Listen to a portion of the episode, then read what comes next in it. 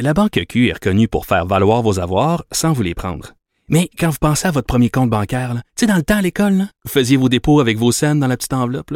Hmm, C'était bien beau. Mais avec le temps, à ce compte-là vous a coûté des milliers de dollars en frais, puis vous ne faites pas une scène d'intérêt. Avec la Banque Q, vous obtenez des intérêts élevés et aucun frais sur vos services bancaires courants. Autrement dit, ça fait pas mal plus de scènes dans votre enveloppe, ça.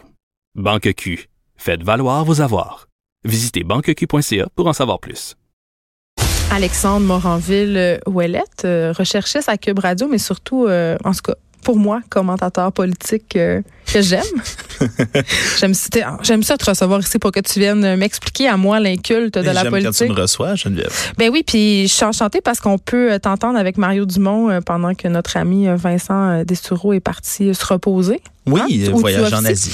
Donc, tu seras là tantôt. Mais là, je voulais qu'on fasse un retour euh, avec toi sur les résultats des partiels dans Jean Talon. Parce que si hier, le CH a occupé une grande partie de l'espace médiatique, ces partiels-là aussi ont occupé un grand espace. Et pour moi, euh, qui, qui aime la politique, qui s'y intéresse, mais qui n'est pas nécessairement euh, très féru de la chose, j'avais envie que tu nous expliques euh, c'était quoi cette affaire-là? C'était, sais, c'est quoi des partiels? La première- de l'élection ben, partielle. un dans peu, parce Ouais. que à part des gens très, très passionnés de politique, il n'y a pas grand monde qui s'intéresse à ça.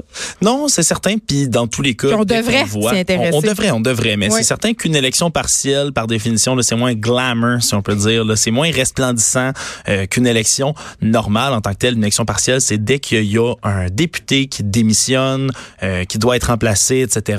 euh, on tient une élection partielle. Dans le fond, on va redonner une, une chance aux gens, juste d'une circonscription, de voter pour élire le, le nouveau, la nouvelle députée qui va les représenter à l'Assemblée nationale. Et là, c'était dans Jean Talon. C'est dans Jean Et Talon. c'est quand même une circonscription très importante sur l'échiquier politique. Ben, Est-ce que je me trompe? C'est pas, pas que ce qui est important dans cette euh, circonscription-là, c'est que c'est un château fort libéral. Hmm. Quand on parle de château fort, là, ça peut prendre divers déclinaisons. Des fois, on dit ah, c'est un château fort, mais ça fait dix ans que ça appartient euh, au même parti. Qu'est-ce que ça veut dire? Dans, dans ce cas-ci, là, on peut vraiment parler de la forteresse, euh, le- le- l'empire, comment tu combien le de dire. mettons? Ben, depuis sa création de la circonscription depuis 1965, Oh là c'est aux libéraux. Ça n'a jamais été à un rouge, seul autre parti. Ça a toujours été aux libéraux. Mais là, le truc, c'est que depuis euh, que Sébastien Prou, en août dernier, a démissionné. Sébastien Prou, on s'en souviendra, ministre libéral, c'était le leader parlementaire, mais c'est également notre ex-ministre de l'Éducation pendant extrêmement longtemps, euh, décidé de quitter la vie politique. Alors, il a dû avoir ce qu'on appelle, comme on le disait plus tôt, une partielle.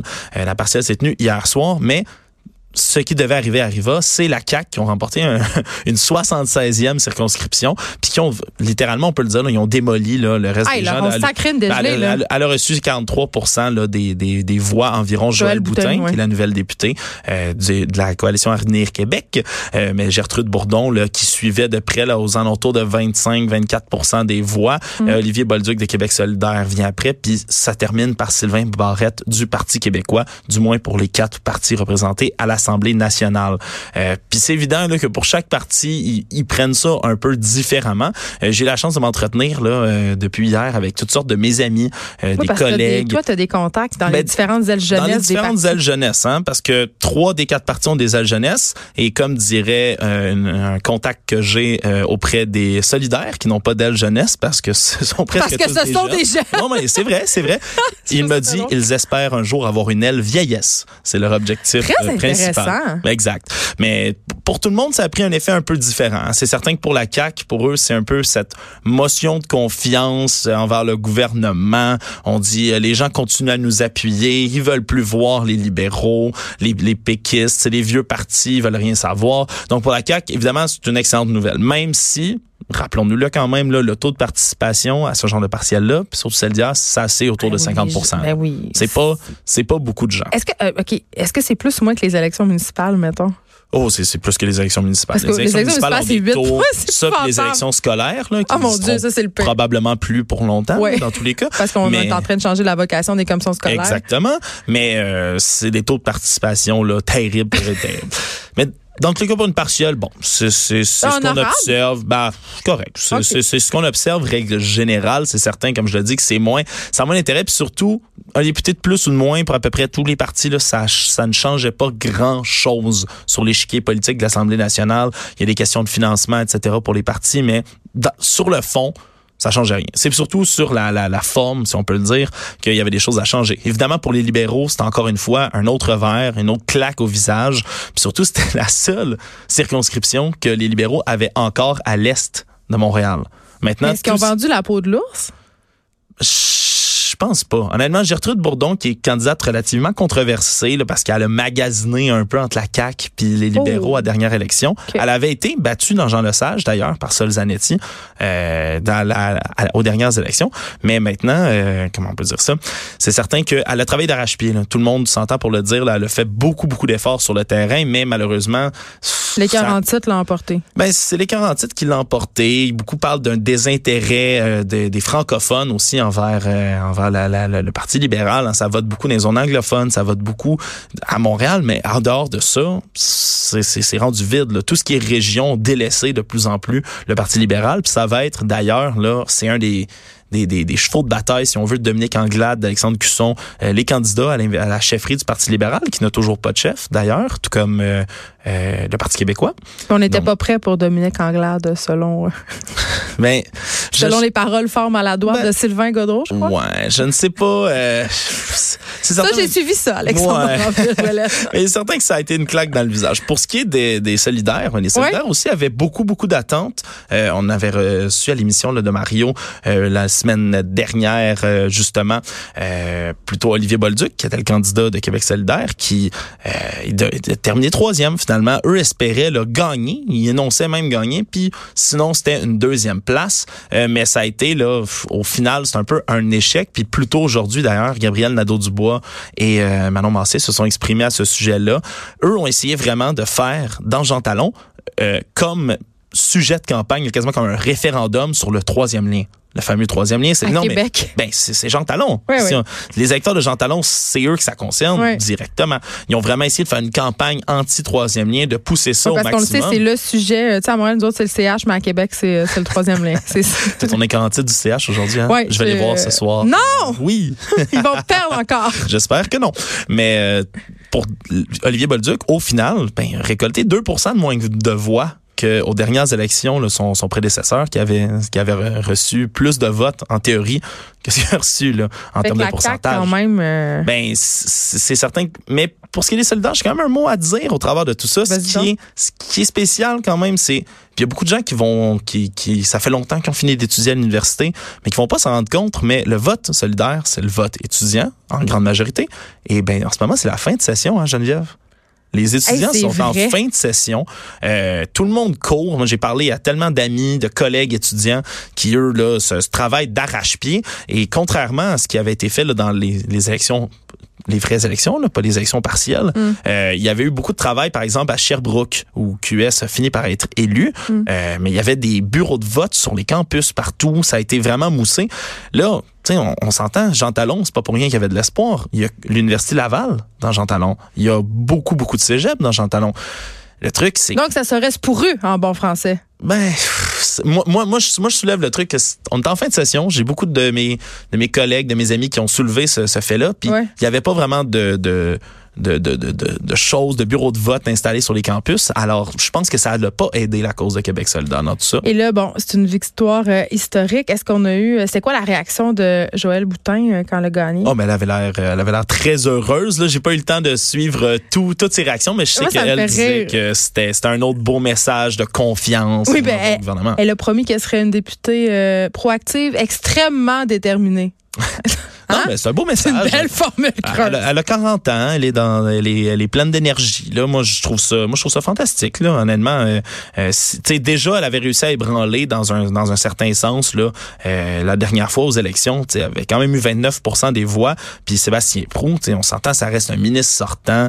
Euh, ben oui, un gros hein. canon libéral. Il y avait eu 33%. Il avait gagné, mais. Donc, tu dis euh, Joël Boutin est promu à un brillant avenir au sein de la CAQ? Oh, je, ça, je ne saurais dire. Là. Je veux pas me, me prononcer là-dessus. Je, je, la connais pas. Euh, malheureusement, je connais pas Joël Boutin plus, euh, dans, dans les plus intimes détails, mais je sais que c'est une. Euh, tu la connais pas dans les plus intimes détails? non, non. Okay. Tu, non, mais tu comprends de la manière dont je m'exprime. Tu, tu comprends ce que avec je ça. je vais même pas essayer de débattre contre ça.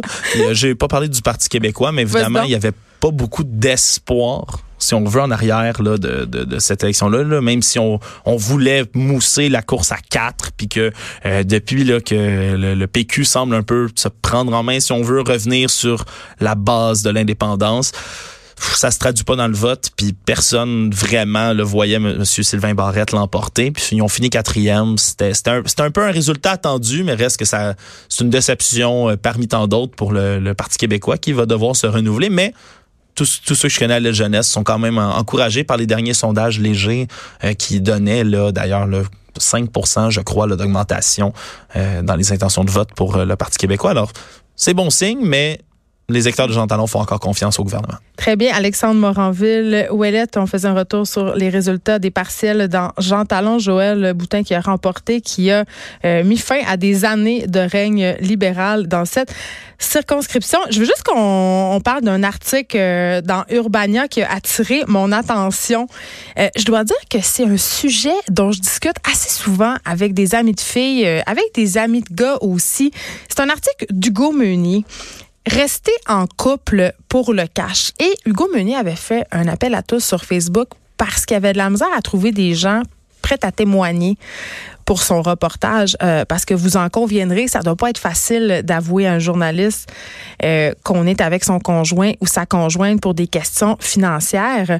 Mais euh, il y a eu beaucoup, beaucoup, beaucoup de témoignages et j'ai envie de vous dire, ça me surprend pas, beaucoup de personnes restent en couple pour l'argent. Puis là, quand on parle d'être en couple pour l'argent, ça veut pas nécessairement dire être avec quelqu'un de plus riche que soi. Ça peut vouloir dire ça, mais la situation qui semble revenir le plus souvent, c'est une situation où deux personnes, euh, un couple, euh, homme ou femme, homme-homme, femme-femme, peu importe, un couple, OK, on construit un actif ensemble, on des enfants ou pas, mais vous, vous, me voyez venir, là. Ils ont une maison, euh, ils ont peut-être un chalet, ils ont une voiture, euh, ils ont un train de vie, OK? Et évidemment, se séparer, ça veut dire, euh, en quelque part, mettre fin à ce train de vie-là, renoncer à une partie de son confort. Et il y a vraiment des cas où ce sont des préoccupations très, très triviales qui nous empêchent euh, de rompre. Il y a, un, homme dans le reportage qui s'appelle Simon, évidemment,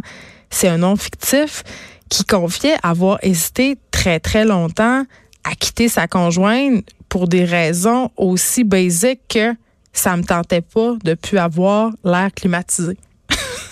tu sais, le, aussi trivial que ça. Et j'en vois de plus en plus autour de moi des gens. Euh, bon, évidemment, c'est parce que j'approche la quarantaine, puis on le sait, il y a beaucoup de séparations qui se produisent euh, à cet âge-là de la vie pour deux raisons fort simples. La première, on a passé au travers beaucoup euh, de la petite enfance des enfants. C'est excessivement difficile sur le couple, sur la relation. beaucoup aussi de personnes font ce qu'on appelle une espèce de crise de vie. C'est un espèce de moment de bilan où tu fais bon ben je pense que je suis rendue à moitié de ma vie. Fait que si je suis malheureux ou malheureuse dans mon couple, ça pourrait quand même être un bon moment pour penser à m'en aller. Puis pendant que je suis encore jeune, avoir une chance de refaire ma vie. Mais il y a beaucoup de personnes qui renoncent à, ça pour des raisons euh, de confort, pour des raisons financières. Moi, mon père m'avait raconté la meilleure anecdote. Un ami à lui qui avait rencontré euh, une autre femme que sa femme. Bon, ça arrive, on le sait il avait fait des petits calculs parce que une des raisons pour laquelle parfois euh, la personne la plus fortunée de couple hésite à mettre fin à l'union, c'est parce que on devra compenser financièrement euh, pour les enfants, mais si on est marié aussi verser une pension alimentaire à madame. Donc le monsieur en question avait calculé combien ça coûterait quitter sa femme. Finalement, il a décidé de rompre avec sa maîtresse puis de se payer un petit voyage dans le sud avec sa femme histoire de recoller les pots cassés. lui, son mariage, c'était une colonne de chiffres. Et on a tendance à penser que c'est une situation qui se passe à une autre époque, dans le temps où les mariages c'était des arrangements économiques. Ben, j'ai des petites nouvelles pour vous. Dans le reportage du Meunier, on apprend que c'est une situation euh, qui arrive de plus en plus souvent. Et j'ai reçu ici euh, des personnes qui œuvraient euh, au sein d'organismes qui viennent en aide à des femmes ou des hommes victimes de violences conjugales. Et sur une note un peu moins drôlatique, la violence économique, la dépendance économique, parfois pousse des femmes ou des hommes à rester dans des situations abusives. Donc vraiment, euh, c'est un sujet dont on devrait parler, la question des finances. C'est jamais évident, c'est un grand tabou au Québec. Et euh, il y a la capacité de paiement qui est peut-être le véritable tabou derrière cette histoire-là, parce que ce que je disais, c'est que les gens, ce qu'ils veulent, c'est une qualité de vie et ils se rendent compte que tout seul, ils ne peuvent pas ça payer cette qualité de vie. Donc vraiment, un article intéressant, ça s'appelle Rester en couple pour le cash. Allez voir ça, article du groupe Meunier sur Urbania. De 13 à 15, les effrontés, Cube Radio.